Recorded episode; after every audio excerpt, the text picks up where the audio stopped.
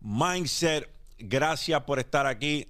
Para quien no me conoce, mi nombre es José Galíndez. Este es el espacio que se crea para que ustedes tengan un pequeño acceso a esta mente loca. No somos dueños de la verdad absoluta, pero pensábamos que esto hacía falta para el público hispanohablante. Y aquí estamos, haciendo lo que nos gusta, dándole a ustedes un poco de perspectiva en este contenido que tanto me llena. Yo creo que este es el propósito. Y hoy, Mindset se viste de gala porque además de considerar a esta persona mi amigo, considero que es una persona sumamente vital para un espacio como este. Hoy nos bendice con su presencia Javier de Jesús. Mi gran amigo José Galinde. Mano, que lo acabo, lo acabo de hacer esperar como una hora y diez minutos. No, te digo una cosa que, ¿sabes qué? Se estaba viendo haciendo el intro y, me, porque yo tengo el comediante, tú sabes, aquí. Y digo, mano, Galinde está, tan fácil para imitar, brother. Estaría tan cool hacer una imitación de Galinde. Ya la han hecho. Yo me imagino, mindset, no somos dueños absolutos de la verdad pero le metemos tanto dinero a la mentira que la hacemos cierta. pues mira, brother, te voy a decir que Comba, ah, Ángel La Comba, del, del, grupo de Chente, me imitó en un, en un voice de WhatsApp. Le di, no me acuerdo qué estaban haciendo de la actividad que tenían de gallo y de samito. Le, yo creo que preguntaron qué significa gallimbo para ustedes o una algo en esa línea. Y la comba dijo, yo lo voy a decir, pero lo voy a decir en palabras de Galinde. Y me imitó el cabrón, me reí que tú no tienes una idea. Pero todavía eso, tengo es bueno, eso es bueno. Pues yo digo que si te imitan, algo, algo está pasando. Algún tipo de impacto está teniendo la manera en la cual uno se comunica. Para mí es un vacilón. A Gary Vee, el Gary Vee ha trepado a los que lo imitan a sus eventos. En Tarima, él hizo un VCon hace como dos o tres meses y habían cuatro personas que lo imitaban y él los trepó a la tanima a que lo imitaran.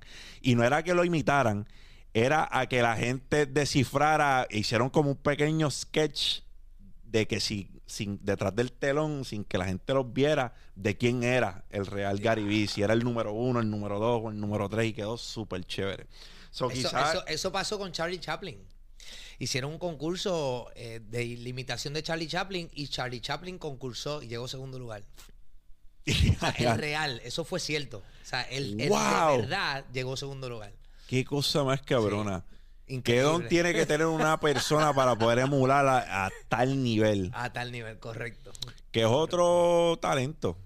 Ahí. Hay otro talento. Había un comediante, ay, no sé, digo, debe estar vivo. Se llama Ari Spears. Okay. Y Ari Spears imitaba muy bien a DMX, a Jay-Z y a Mike Tyson.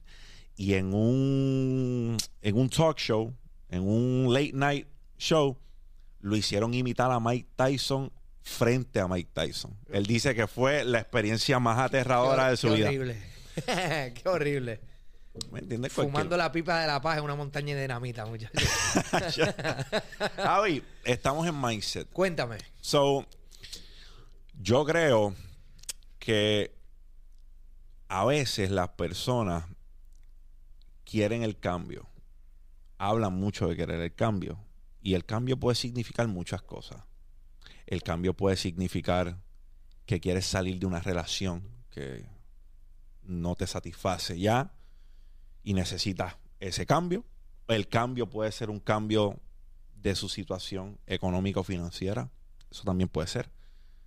Cambio del empleo. Pero piensan que viene de un espacio de conformidad o de comodidad. Es como si pensaran que por obra y gracia del Espíritu Santo el cambio va a llegar a la puerta. ¿Qué tan cómodo o incómodo es el cambio en tu experiencia? Yo, yo estoy seguro que has tenido muchos cambios. bastante, bastante. Es que yo creo que el factor eh, más común en los momentos que yo he decidido cambiar es el procrastinar. Hay personas que piensan que son procrastinadores. Bueno, procrastinadores. Procrastinadores, correcto.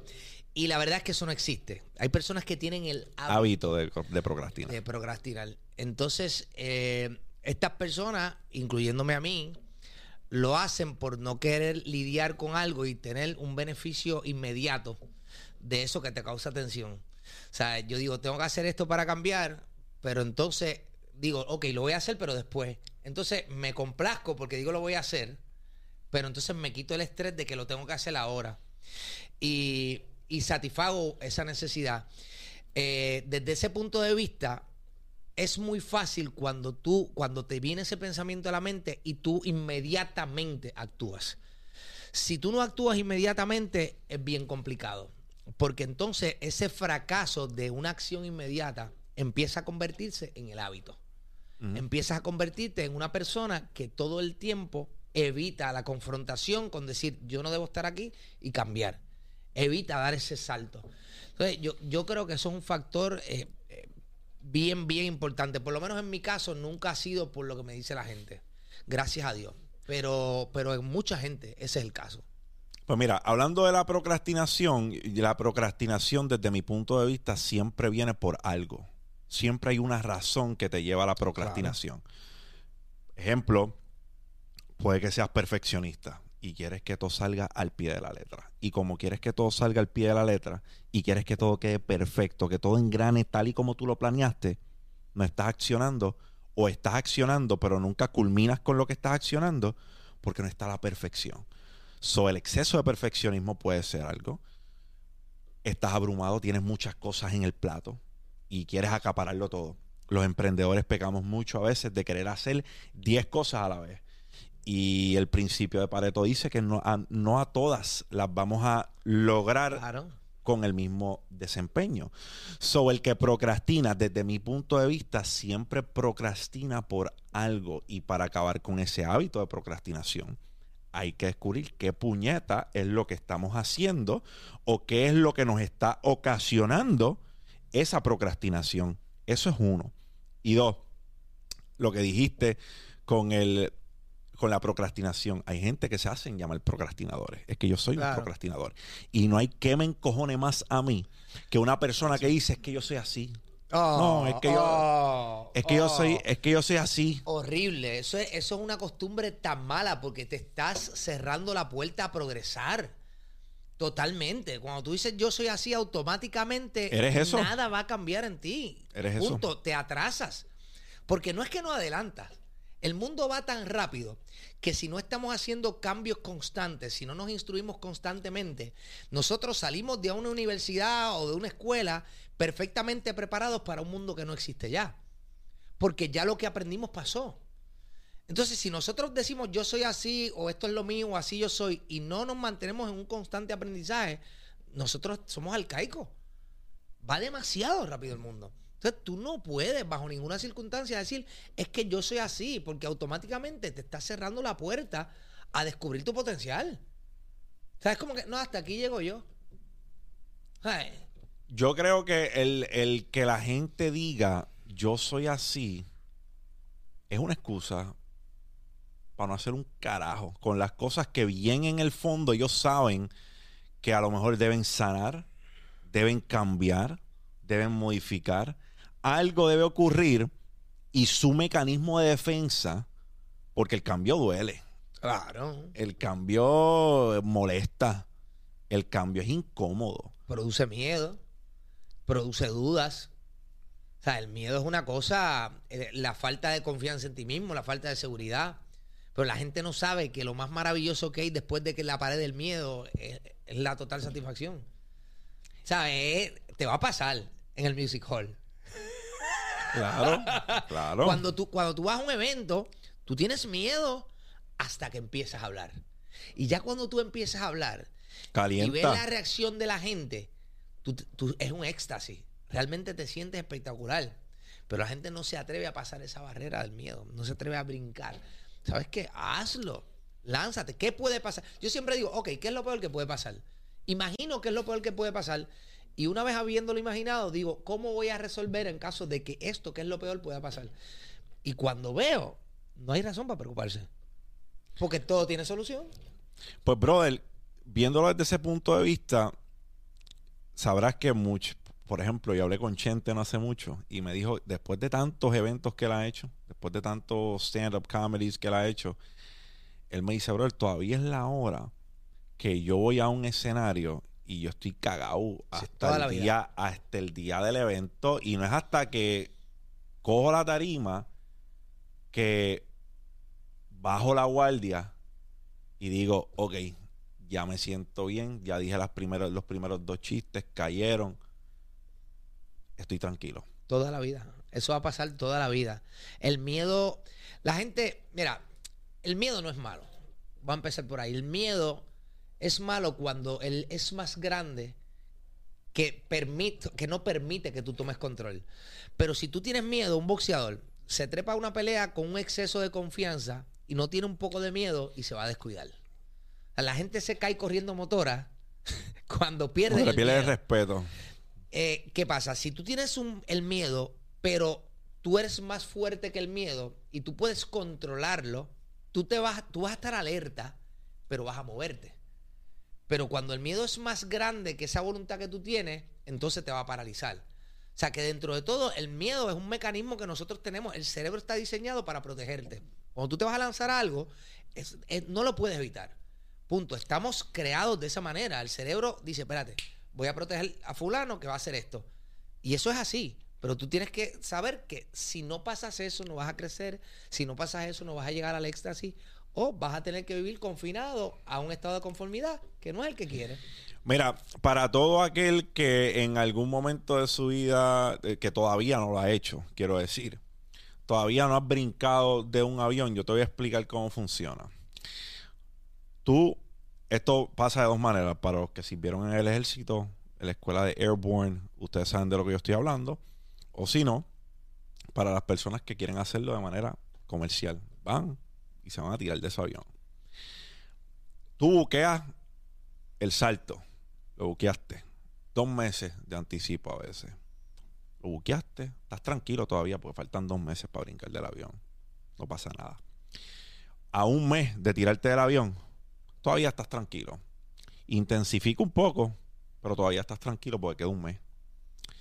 Ya quedan dos semanas para tirarte del avión para evento. El cagazón aumenta. Mm. Llega la semana del salto. Apretamos. La semana del salto, apretando. Todavía hay cierto nivel de confort entre el miedo, porque queda una semana todavía.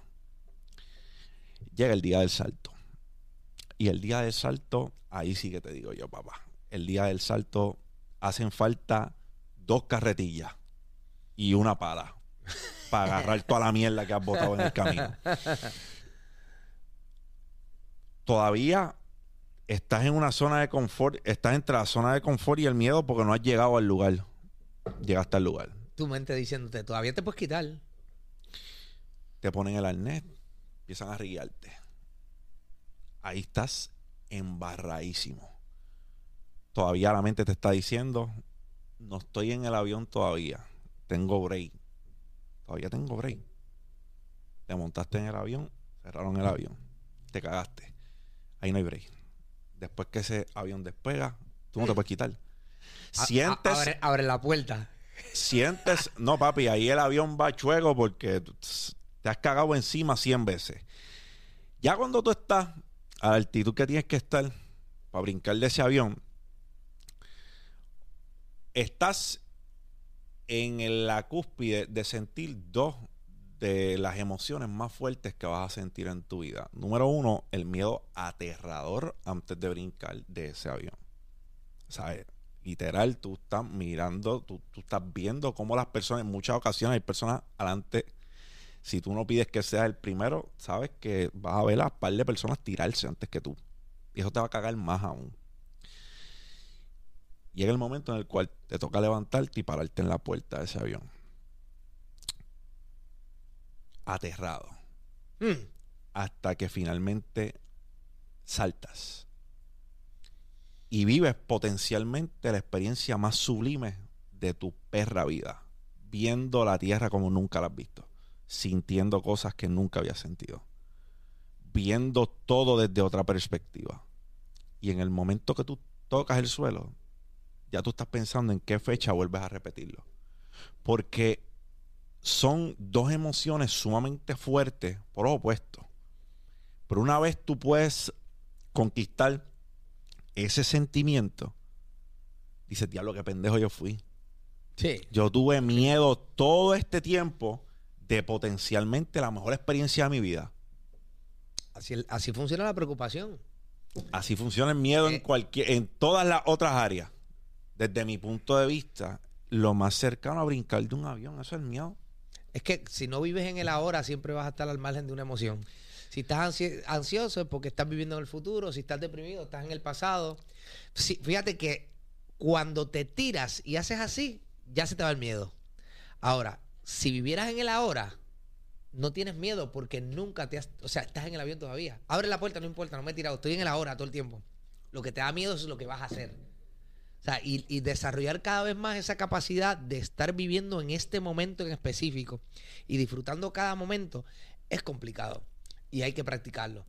Pero en la medida que tú lo puedes hacer, se abre un mundo que hasta el momento va a haber ha sido un mundo desconocido.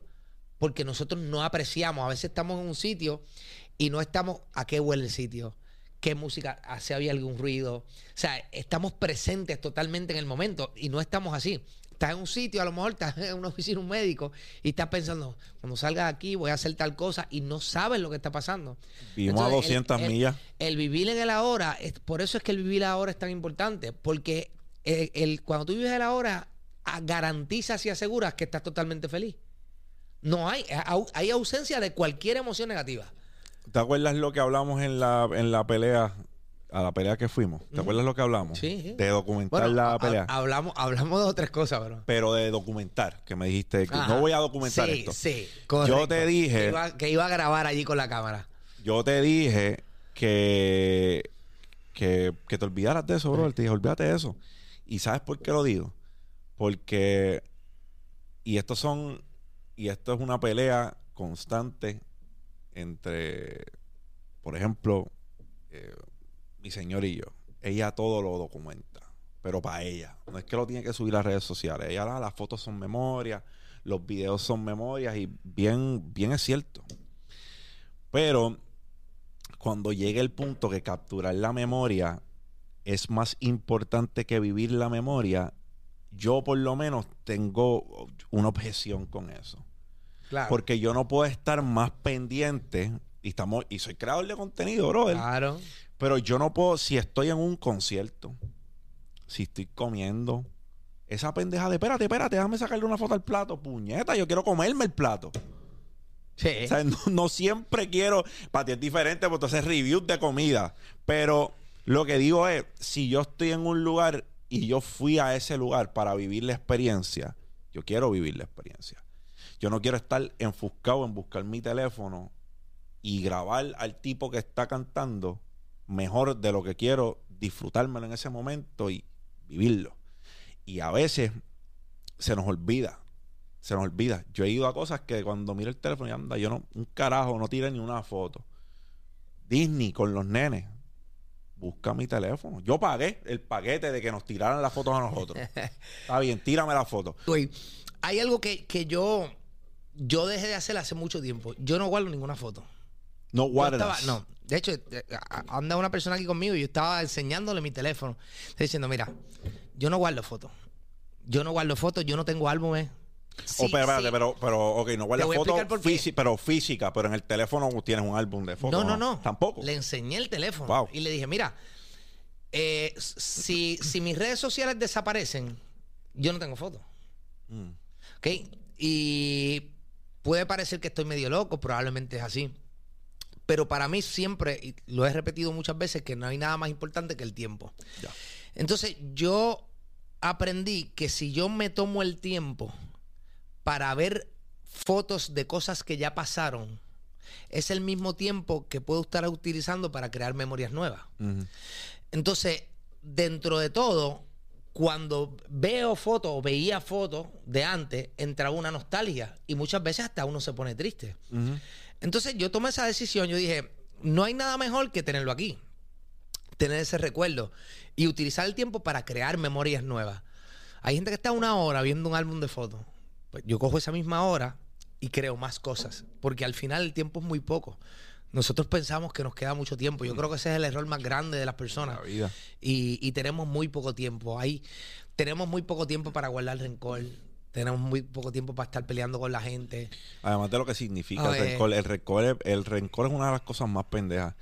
Y es pendejo porque eh, es, es como querer hacerle daño a otro envenenándote tú.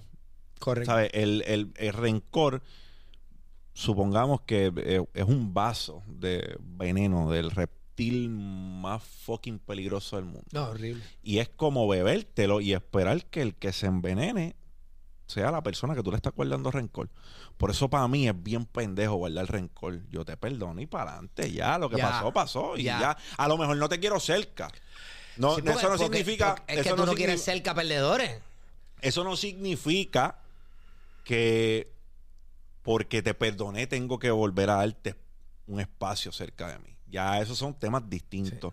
El perdón es para ti. El perdón no es para la persona. El perdón es para ti. El perdón es como la gente dice, no, yo perdono, pero no olvido. Yo le digo, perfecto. Bueno. Está bien que no olvides. Ajá. No hay problema con no olvidar. Ahora, si el no olvidarlo, o sea, el recordarlo, todavía te causa la emoción negativa. No perdonaste entonces no nunca. perdonaste. No perdonaste nunca. O sea, está bien no olvidarlo, pero el recuerdo de ese momento no te puede causar molestia, ni tristeza, ni dolor. ni- no, no.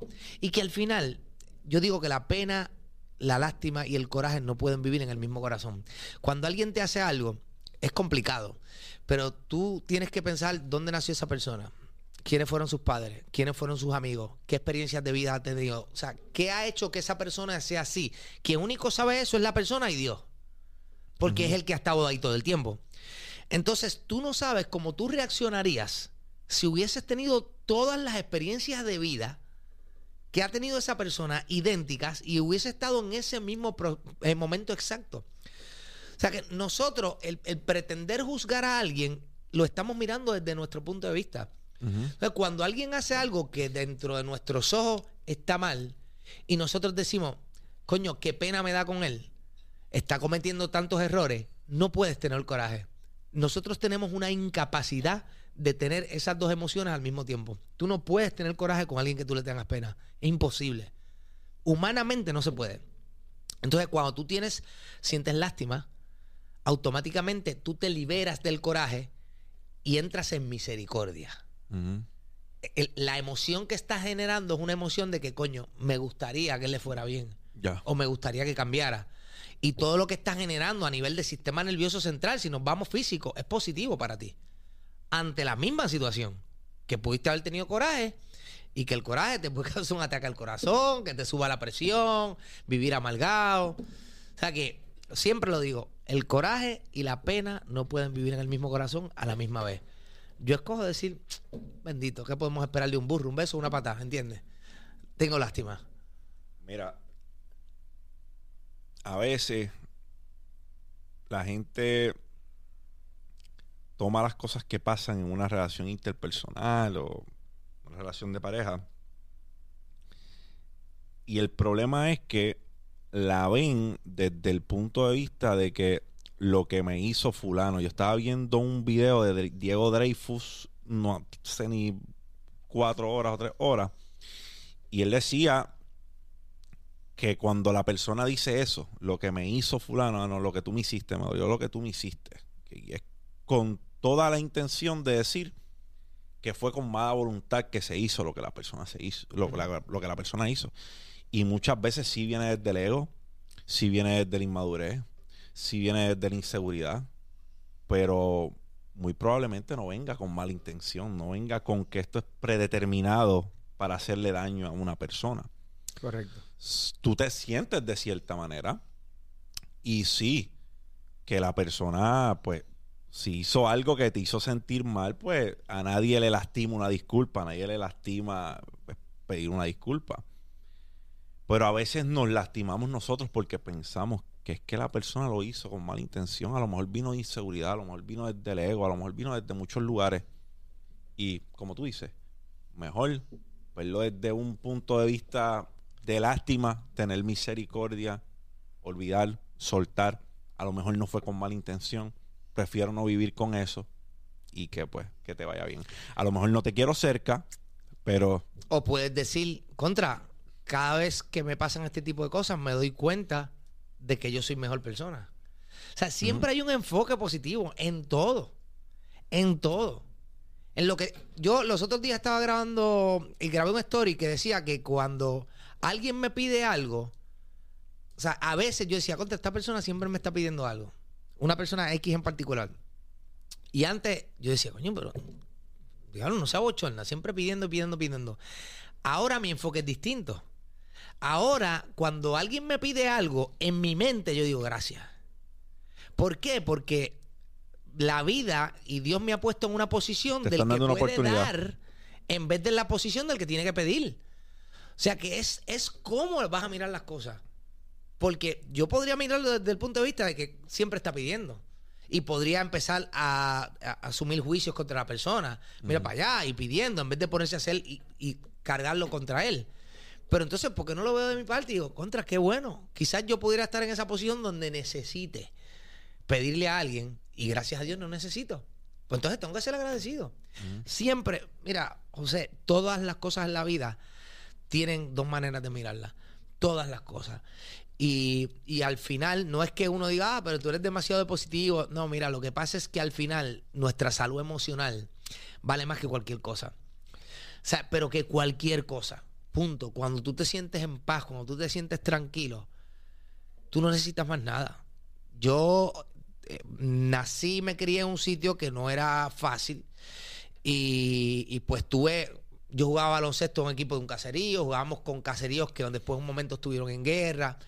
Y pues conocí muchas personas que eh, cogieron un camino del narcotráfico y cogieron. Y, y hace un tiempo atrás estaba hablando con uno de ellos, hizo cárcel federal muchísimos años, y le estaba diciendo, ¿cómo es tu vida ahora en comparación? Tú no extrañas cuando hacía, que en aquella época estábamos hablando para el 90. Para el 90 él podía generar 10, 12 millones de pesos al año, que eso era mucho dinero. Bueno, sigue mucho siendo, dinero sigue ahora como mucho quiera. dinero. Este, y yo le decía, ¿cómo tú te sientes? O sea, cuando tú no puedes hacer lo mismo, y me dice, no, es que yo hago lo mismo. Lo que pasa es que no lo hago en la cantidad estúpida que lo hacía. O sea, y ahora tengo tranquilidad. Ahora yo me levanto y estoy tranquilo. Yo no estoy pensando en el día que me van a coger. Yo no estoy pensando en, ¿sabes?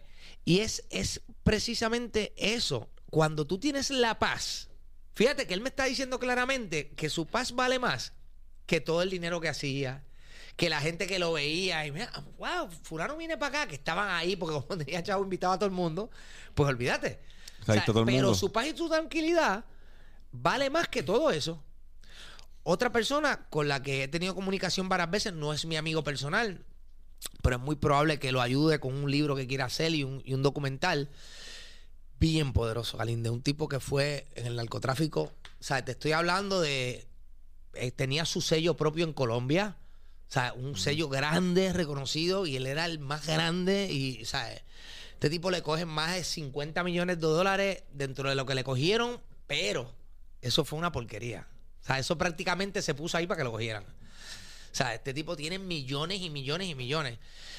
Y esta persona me dijo, mira, cuando yo caí preso, que ya por fin fui, fui preso a nivel federal, el primer día, el primer día yo hubiese querido eliminar todo lo que tenía por no estar allí y no volver a haber hecho nada. O sea, punto. Porque yo pensaba en los minutos que estaban pasando sin yo ver a mi hijo. O sea, sin ver a mi familia. A ver, créeme, la paz, la tranquilidad, la libertad, puñeta, de tú poder hacer lo que tú quieres. O sea, entonces a veces perdemos el tiempo. Ah, me molesté con aquel y paso todo el día, un día que puedo usarlo en 20 cosas positivas. Yo estoy encojonado con alguien. Hay gente que está encojonado con gente que se murieron. Que hay, mira, yo tengo una amiga que yo le digo, su, la pareja que tenía se murió. Y cuando yo, ni me lo menciones, que cada vez que me acuerdo de los cuernos que me pegó, yo digo, pero, pero, el tipo está muerto ya y tú todavía estás peleando con él. La gente vive en esa mierda. No hay tiempo. De Somos verdad, no hay tiempo, no hay tiempo. Uno se atrasa de progresar, uno se atrasa de vivir, uno se atrasa de. No, no, ya yo no tengo tiempo, Galinde. Ya no tengo tiempo para, para perderlo con gente que no sumen, para estar teniendo conversaciones largas con personas que me van a drenar, que no van a aportar, que yo no voy a salir diciendo, coño, qué buena conversación tuve. O que se pongan a la defensiva cuando tú estás tratando de sumarle. Mira, es que todo. Porque hay personas que piensan que tú estás eh, tratando de, pues, a lo mejor o sermonearlos o criticarlos o... Y no. O sea, son conversaciones que a, lo- que a veces son incómodas. Porque cuando lo analizamos, a nadie le gusta que le digan dónde la están cagando. A nadie. Eso pica, por más maduro que tú seas. Y cuando dicen pica. te lo dije, ah. Y Esa si te jode. sonríen, te lo dije, te lo. Eso Oh. jode. Pero tú sabes que, mira, dolor. Yo estuve en un mastermind con Jan Morales, Carlos Figueroa y Edgardo Prado. Tres personas, papá, buenos de verdad. Jan Morales, dueño de Compass Property Group y la Casa Alejandrina en Juana Díaz. Una casa espectacular, un Airbnb de seis cifras múltiples al año. Edgardo Prado, chamaco súper diestro con el crédito y Carlos Figueroa, un caballo en hábito. Tiene un podcast que se llama Gana tu día, que si no lo han visto, los invito a, a que lo vean.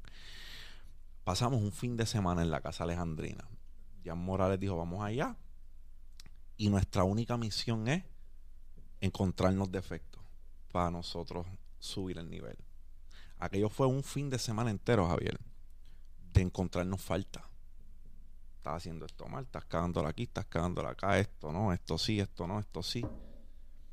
Y al final, yo tenía un fin de semana bien cabrón de ajetreado porque era el release de mi proyecto de NFTs, Tools of the Great. Y yo estaba bregando con el whitelisting, con la fiesta que iba a ser el domingo para el release. Yo tenía 20 cosas encima.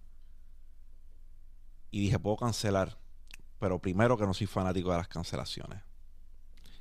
Y número dos, dije, voy a ir, porque no sé de qué me estoy perdiendo si falto. Y efectivamente, si nadie en ese círculo hubiese tenido la madurez de aceptar que el 90 o el 95, por decir un número de las cosas que nos estábamos diciendo allí eran ciertas y eran áreas de oportunidad, nos hubiésemos enconado el primer día y no hubiésemos... Claro. Claro. Porque el crecimiento y las áreas de oportunidad a nadie le gusta que se las digan. Y hay personas que en una conversación de crecimiento te van a ver como que tú lo que le quieres es llevar la contraria. Siempre tú puedes aprender. Tú puedes aprender hasta- incluso hasta del que hace las cosas mal. O sea, siempre hay espacio para aprender y el, y el rodearte con ese tipo de personas es algo que yo sé que tú lo hablas en tu podcast, yo se lo digo todo el tiempo. Ahorita mismo se lo digo a un muchacho, consigue cinco, mira, cinco personas que tú admires y que tú digas, yo quiero llegar a ese nivel en diferentes áreas y ese es tu círculo de amistades con el que tú tienes que andar. Mira, gracias a que nosotros hemos trabajado mucho, nos hemos jodido muchas veces, nos hemos quedado pelados y hemos ganado dinero, hemos tenido oportunidades que quizá otras personas no han tenido. Hemos ido a restaurantes que son restaurantes bien caros, depende de quién lo estés comprando. Lo- Este, pero son restaurantes pues que están por encima del nivel. Y a lo mejor te ha pasado que tú has ido a un sitio a comerte este único plato de comida, te has comido, qué sé yo, un ribeye, guayu beef, dry age, que te A vale cinco, 150 papi. dólares con un eh, una sopita así de langosta que te la meten en 35 pesos más y solamente tu comida, si no te das un palo, son casi 300 pesos 300 sin darte un palo, porque si te das un palo y, y si tú estás en esa comida con una persona incorrecta, esa comida se jodió. Eso no sirve. Ahora, salte de ahí. Vete a Nueva York, sal del subway. Cómprate un hot dog, carrito en la calle. Y se te para este viejito al lado. Y te dice, mío, ¿cómo tú estás? Y empieza a hablar contigo y te empieza a hablar de sus historias, de sus experiencias de vida. Tú le haces una pregunta, mire, ¿y, esto- ¿y cómo tú superaste eso? Y tú tienes ese insumo de conocimiento, de experiencia de ese viejito.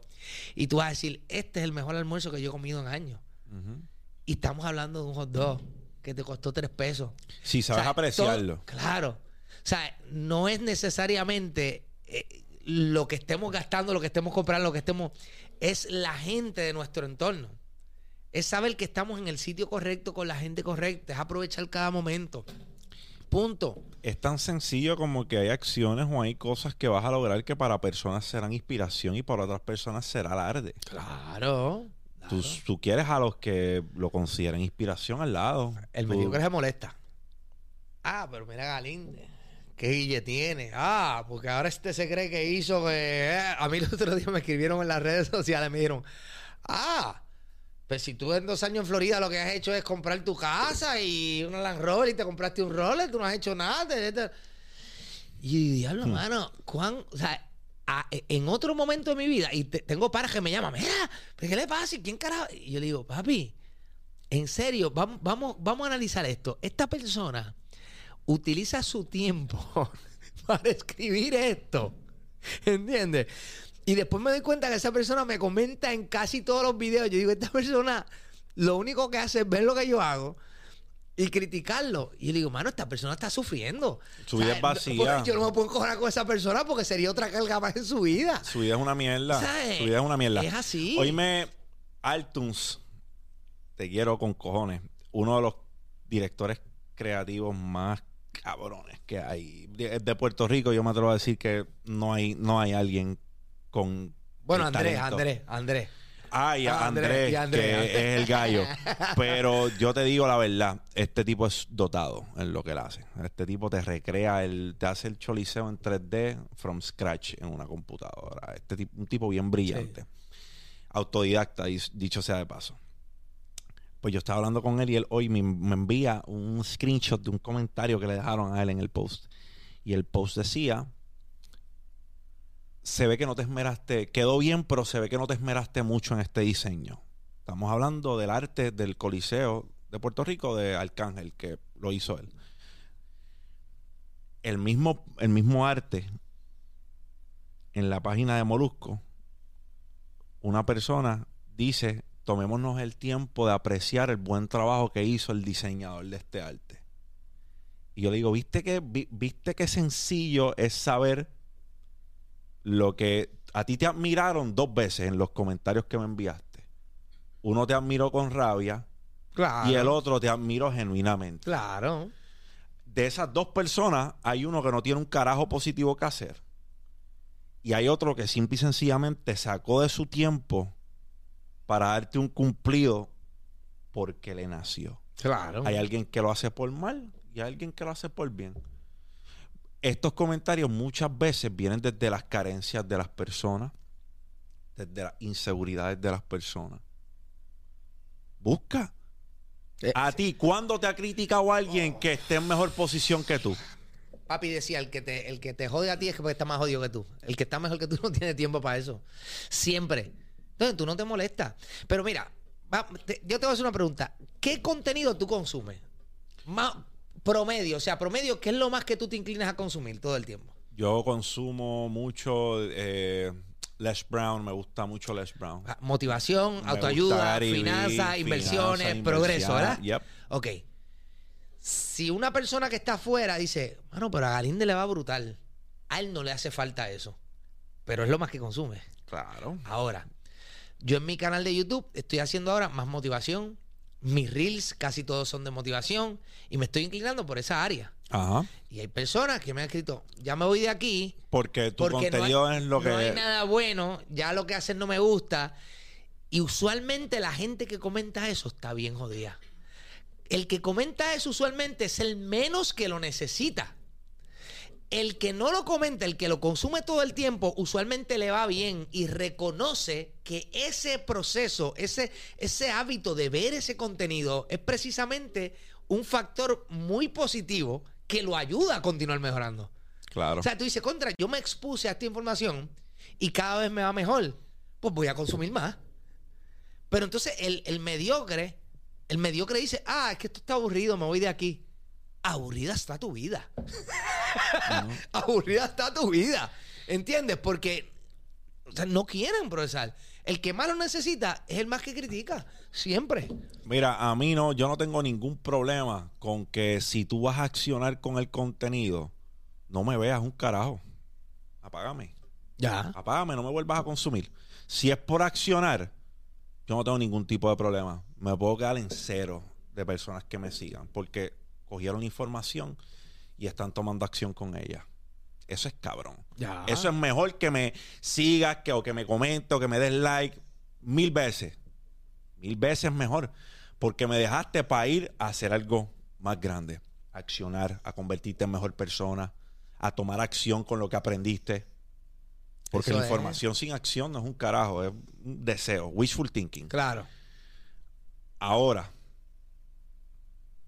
si no vas a consumir tampoco contenido que te sume, pero te vas que, hey, yo también consumo contenido popular. A mí me gusta Ah, la no, yo comedia. también, A mí yo me gusta la comedia. Yo me, me encanta reírme. A mí me gusta la comedia. Yo, a mí lo- me encanta hacer reír. Ahorita hice un calambre y todo para riese. Tacho, lo que le faltó fue hacer la, rió todo el mundo aquí. Lo que le faltó fue hacer la cucaracha. Si hacía la cucaracha, papi, ahí sí me ibas a hacer reír. Pero si tú vas a pagar el contenido de motivación para accionar, pues papi, Fantástico. Perfecto. Pero si vas a sacar tiempo de tu agenda para hablar mierda, tú no entiendes el contenido, no es el lugar para ti, no es el público. Mira esto. Yo amo a Chente respeto a Molusco. Me encojonan sus seguidores. La masa me encojona a veces. ¿Sabes por qué? Y te explico por qué. eh. Porque te expones en ocasiones a personas que no están listas para recibir lo que tú estás aportando. Y cuando tú lees, tú dices, wow, no, de verdad que no, no, no vine a perder el tiempo. Te Yo no sientes- vine a... te- tú te sientes súper dotado. Mm. Sí, coño, yo tengo que estar, porque mira lo que hay aquí. Eso es lo que. Y entiendo que, pues, mientras mayor sea la muestra de personas que están viendo, eso sucede porque tú abres esa brecha. Nosotros teníamos una comunidad de inversiones. En esa comunidad de inversiones, te voy a explicar. En un momento estuvo a un precio. Y ese precio se bajó. Y desde el día cero, yo vi un problema con eso. ¿Tú sabes cuál era mi problema? Yo decía, la calidad de nuestros receptores va a bajar. Porque de 100 en una suscripción a 20 mensual es un mundo. Claro.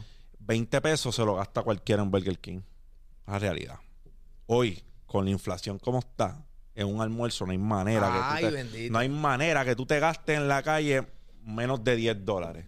Al menos que no sea comida chatarra, pero ya tú sabes.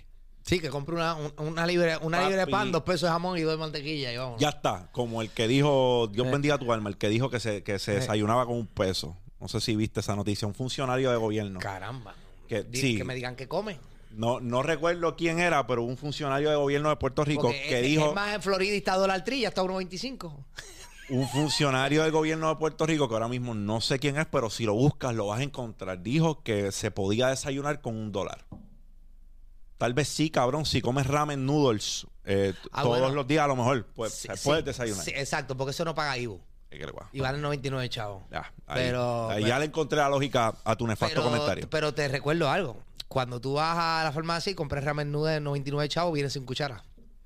Ya cuando compras la cuchara te pasa el peso. Te jodiste. Tienes que echarte el bowl. Y no, y En- no tienes en- servilleta para limpiarte. Pa- exacto, te metes, te metes para la bañera.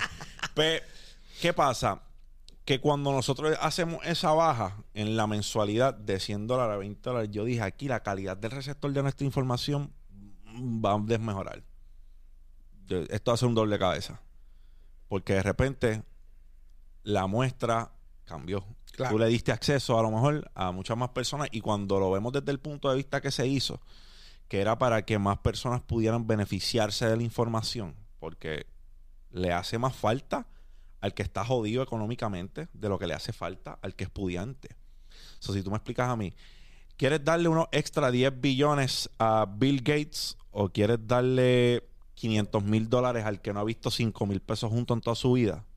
Yo le voy a dar 500 mil porque a, a- Bill Gates ni a Mark Zuckerberg le hacen falta los 10 billones, ¿entiendes? Pero ¿qué pasa? Cuando sucede eso, te expones a personas que no entienden lo que estás Claro. haciendo, que no agradecen lo que estás haciendo, que no pasan el tiempo, no cogen el tiempo de educarse. A mí me costó un poco de curiosidad para yo ir y comerme el mundo. Hay personas que tú le tienes que dar la comida en la boca y menearle la quija. Y nos expusimos a eso. Eso pasa cuando nuestro contenido, a medida que tú sigas, ya tú pasaste 100 mil eh, seguidores en Instagram y tienes ciento y pico en YouTube. Eso va a seguir creciendo. Tú te vas a seguir exponiendo a una muestra más grande de personas Claro. viendo tu contenido. guess what? No va a apelar o sea, a todo el mundo. Me pasa, me lo cuestiono en muchas ocasiones. Papá, en el. En, en el reel que tú subiste, nosotros hablando. O no, mentira, que subí yo de la entrevista que tú me hiciste para tu canal.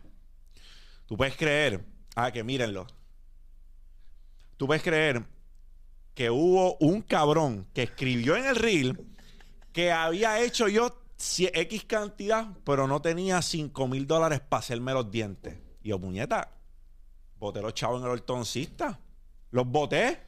¿Pero qué tiene que ver eso? Para que entienda lo que te estoy diciendo, brother. o sea, esa persona. si tuvieras los dientes virados. No, no, pero esa tú persona. Si no quieres hacer, no te los haces. Está bien, pero, ok, yo puedo entender el, el, debate, aunque nefasto con cojones, lo puedo entender. Pero puñeta, ahora el estándar es que yo me los vaya a hacer porque a ti te da la gana. No, no, y que. Y que ¿Entiendes? Porque tú tienes también. A eso voy. ¿Qué? Que te pone, no sé, te podían poner brillante. No sé, que no sé cuál era. No sé, no, no sé. no sé cuál era el punto, no, o sea, no sé cuál era el mensaje que le estaba tratando de llevar a cabo. Pero cuando yo, eh, yo, yo me reía porque yo decía, diablo, este cabrón de Lorin me robó los chavos. Fueron 6 mil pesos, se jodieron. Los, no me... Yo no uso droga, pero me gustaría capiar donde él estaba capeando. Probablemente. Probablemente. Porque, o sea, que te vio los dientes a ti. Probablemente no mucho. El gabinete de la casa y el Ajax no, el Ajax no cuesta mucho.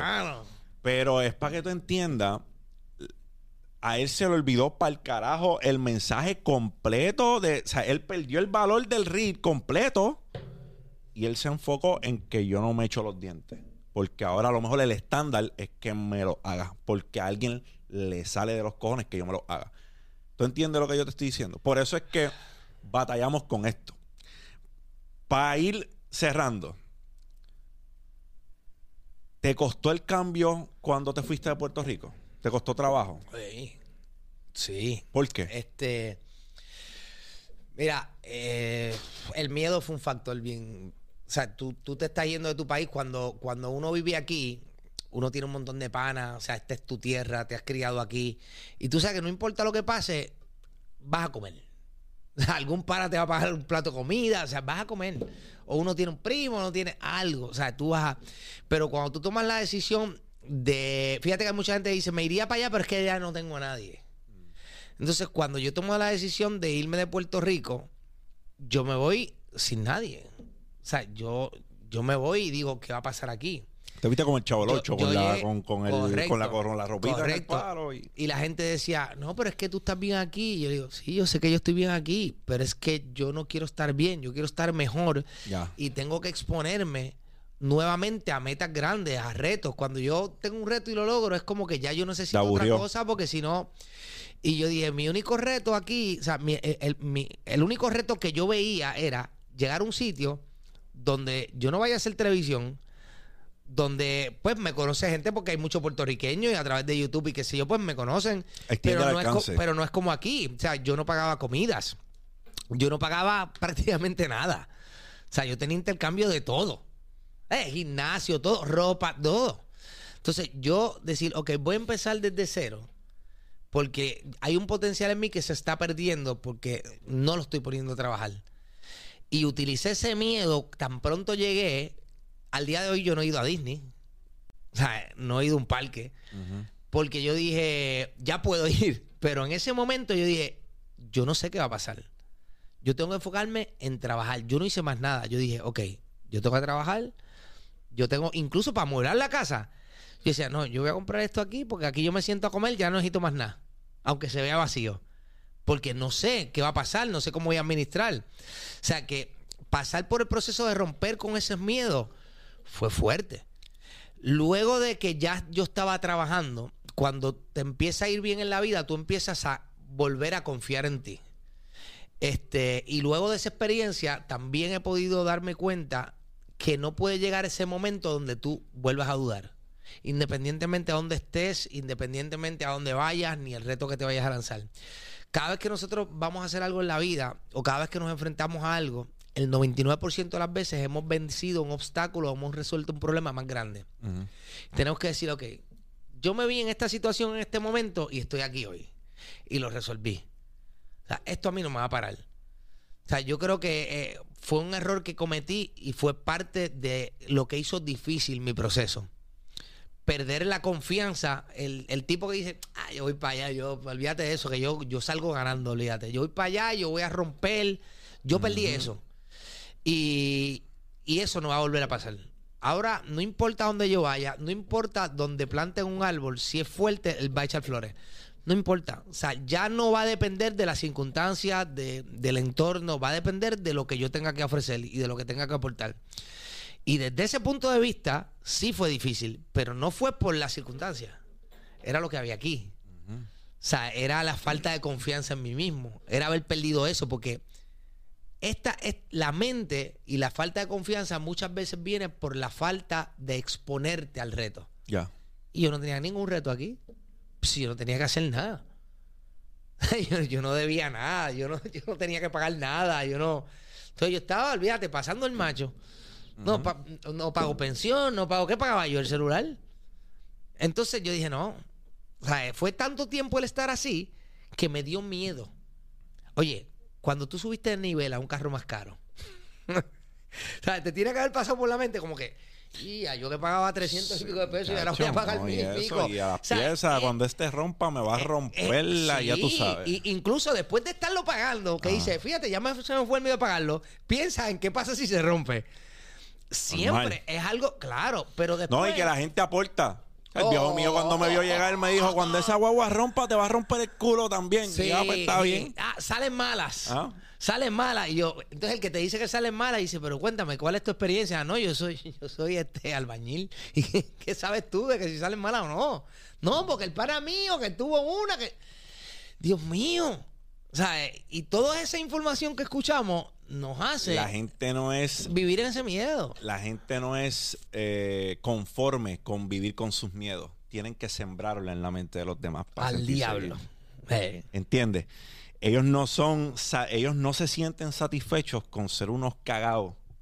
Ellos tienen que coger esa semilla y sembrarla en la mente del que sí quiere echar para adelante. es que se sienten solos. no son en su la miedo. a la miseria Se le gusta sienten solos. a la miseria le gusta la compañía. Oh. Bueno, para mí ha sido un honor. Esto ha sido un mindset con mi querido hermano Javier de Jesús. Javi, ¿dónde Hermano, te consiguen? Me consiguen en todas las redes sociales igualito. Javier de Jesús PR. Javier de Jesús PR, YouTube, Instagram, Twitter, TikTok, cartas a mi madre, Condorito. O sea, donde quiera. Javier decir- de Jesús PR. De más está decir que esta no va a ser la última vez de Javier de Jesús aquí. Javier lo considero ya familia, eh, una persona que admiro mucho, muy elocuente en sus palabras, mucha verdad en sus palabras. Conectamos mucho porque tenemos pensamientos extremadamente similares. Si hubiese nacido 20 años antes, a lo mejor pues... Ah, eh, María, te pusiste per- pues, con personalismo. Los dejo, Quiero, los espérate, quiero decir algo. No despidas todavía, quiero decir algo. Hay, hay personas, muy pocas, que me dicen, coño Javier, pero tú vas allí, colaboras con Galinde, vas, ahora colaboré con un muchacho que no tiene muchos seguidores. Eh, chico, tú tienes que colaborar con gente que tenga más que tú y con gente para que... Yo te voy a contestar por aquí, porque no, no te quise contestar, pero como yo sé que tú ves las cosas que yo hago, déjame explicarte algo.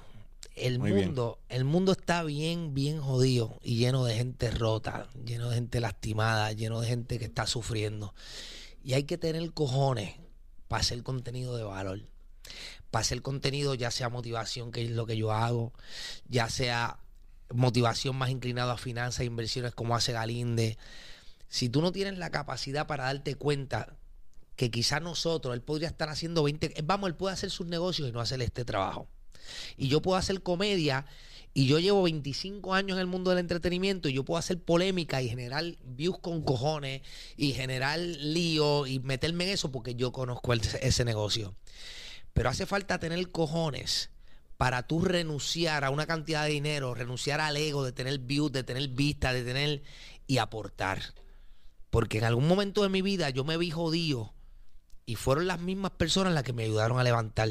Y si tú no tienes la capacidad para darte cuenta del trabajo de valor y la aportación que hace un caballero como él, o personas que están en el mismo ambiente llevando mensajes de valor, honestamente, tampoco nos interesa que consumas el contenido ni nos veas.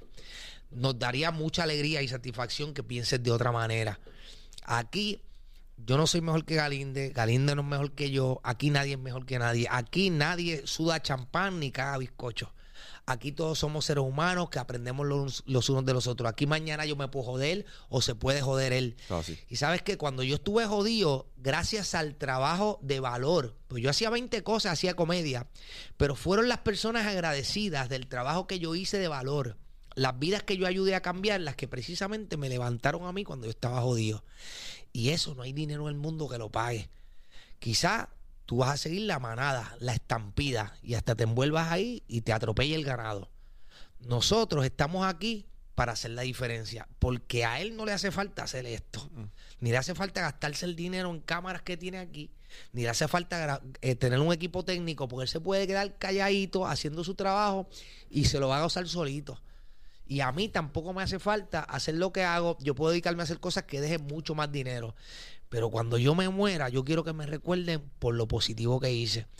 Y en caso de Galinde no va a ser la diferencia. Cuando nosotros no estemos aquí, probablemente sí hay uno que otro diga, mira, no, él llegó a hacer dinero, él llegó a hacer, pero van a ser más los que digan, él me cambió la vida. Y por eso es que nosotros trabajamos y por eso yo vengo a este podcast y por eso es que colaboro con gente que quieran hacer la diferencia. Ahora puedes despedir, caballo. No, eso es así. No, y voy a, voy a aprovechar y voy a hacer un caviar en, en, eso que él está diciendo porque es bien cierto. A mí, y si todavía no he llegado a tu DM, tranquilo que voy a llegar. Pero yo no he dicho, yo a todo el que me dice que yo vaya a su podcast y yo tengo el tiempo, yo lo agendo y voy. A mí me importa un carajo si tienes cinco, si tienes diez, porque si me vieron cinco, me vieron diez, a lo mejor son cinco, diez que nunca me habían visto. Y sabes qué? O que cambiaste uno. Vamos, uno que cambie. Uno que cambie, uno que toque. Eso es lo que vale para mí. El no vas a recibir la misma cantidad de views, no tiene tantos seguidores, X, Y, Z eso es el ego hablando, pa. Eso es elitista. Y a mí, elitista, me roza los cojones. Yo hago esto porque me nace. Yo hago esto porque es mi propósito. Yo hago esto porque puedo ser un payaso. Igual que un montón de personas y creadores de contenido que hacen algo diferente a lo que yo hago para ganar views. Porque sabes que los views y los likes pueden llegar a convertirse en una enfermedad que le haga a esas personas hacer cosas que a lo mejor ni quieren hacer porque las personas los vean, les den like y les aplaudan las estupideces como foca. Y este no es el espacio para esto. Este no es el espacio. Este es el espacio de crecimiento. Tú quieres crecer, llega aquí. Tú quieres escuchar algo que se siembre para que puedas germinar algo positivo en tu vida, este es el espacio. Javier de Jesús es el espacio. Y un montón. Elías Valentín, Carlos Figueroa, Jan Morales, Luis Félix Caballero, Andrés Santiago. Todas son personas, papá, Tú me vas a juzgar a mí. A mí el viejo mío, el viejo mío me dijo, dime con quién andas y te diré quién eres. Pues sabes que si me van a juzgar a mí por con quién yo ando, yo ando con un círculo demasiado cabrón. Y el día que vayan a juzgarme, pues pueden juzgarme con gusto. Porque con la gente que me, que me rodeo son buenos de verdad. Anota el dato, Terrícola. Es lo último que tengo que decir. Mindset. Champ out.